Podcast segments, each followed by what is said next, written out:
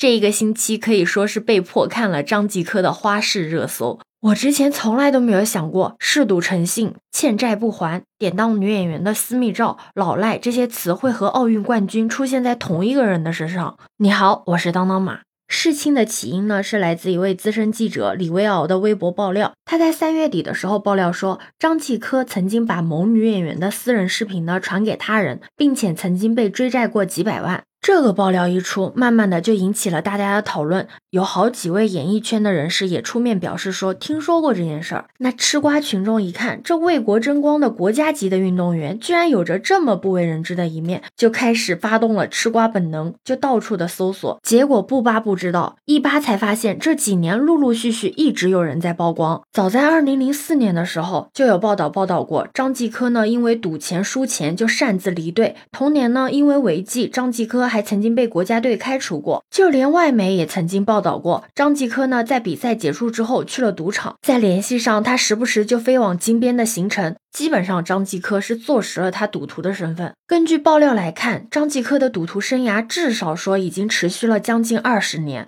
关于他的曝光呢，也是零零散散的，但却始终没有动摇过他的根基。网友还发现，他曾经呢创立奶茶品牌，结果爆雷成了老赖，疯狂的接代言捞钱。网传甚至开过一亿的片酬，想要进军影视圈，当然最后没谈拢，所以呢也没进城。随着这个瓜越吃越大，就有媒体致电张继科本人。嘛，结果他都没有解释一句，就赶紧的把电话给挂了。然后他的律师就决定向爆料记者起诉嘛。结果记者李维敖也没有再怕的，直接发文解释了自己曝光张继科的来龙去脉，还甩出了张继科的借款合同。事情呢也比我们所想象的更恶劣，就是你敢信一个人自己嗜赌成性欠钱不还，他解决的方案居然是抵押自己女朋友的私密照，帮助债主勒索，这到底是有多没有下限的人才能干出来的事儿啊？但最让我惊讶的是，这事儿可是发生在二零一九年，而从二零一九年到现在，张继科依然的是在公众面前，就是还在我们的眼皮底下捞钱。虽然说他自从二零一六年里约奥运会之后呢，就再也没有打过球了，但是依旧不影响他靠着运动员的身份在代言直播间呢继续捞金。我之前还看到一个特别离谱的热搜，说他的收入啊曾经达到过六千万一年。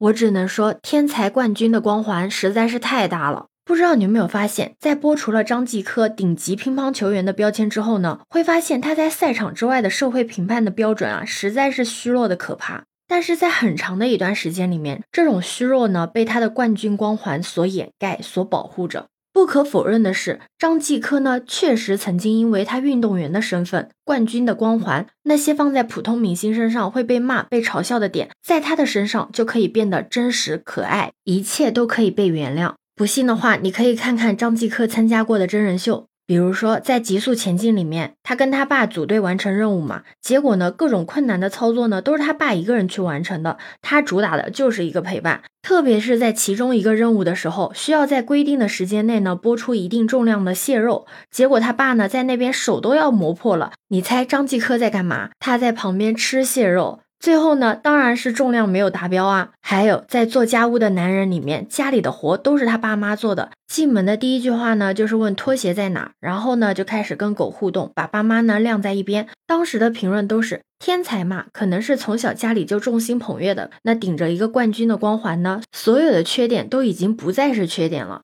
现在不是有很多人在网上吐槽他跟金晨上恋综的那个片段嘛？把他的表现啊当做一个经典的反面教材，就是说他约会的时候呢，全程是身体后仰的，一副吊儿郎当的，就很没有礼貌，还试图呢把指定约会的计划工作呢完全甩手给女方来做。但要我说，这不是最绝的。最绝的是他在那个做家务的男人里面嘛，跟素人女孩相亲的那个表现。你试想一下啊，你跟别人相亲的时候，你的相亲对象突然的开始给你展示自己的乒乓球技巧，就是没头没尾的，突然的就给你来一段乒乓球演示，你什么感受？除了炫耀，我想不出其他的词儿。当然了，他是冠军嘛，所以我们对他会有一个更大尺度的豁免权。但是冠军也不是永久的护身符。当法律和道德撕开遮羞布，你会发现一个人的人性弱点是如此的不经审视。从万人瞩目的冠军，到被粉丝包围的偶像，再到现在人人鄙夷。不过值得庆幸的是，在张继科的事件里面，比起洗白喊冤的人，现在要求严查和追责的人越来越多；比起那些无底线的战队，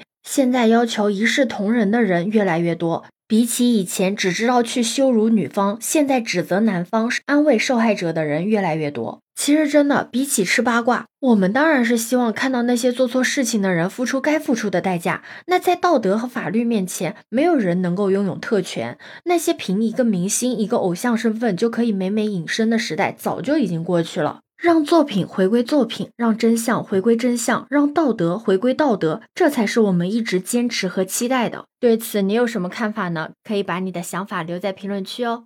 如果你喜欢我的话，也可以在我们常用的绿色软件搜索“当当马六幺六”，就可以找到我哦。欢迎你的订阅、点赞、收藏、关注。这里是走马，我是当当马，拜拜。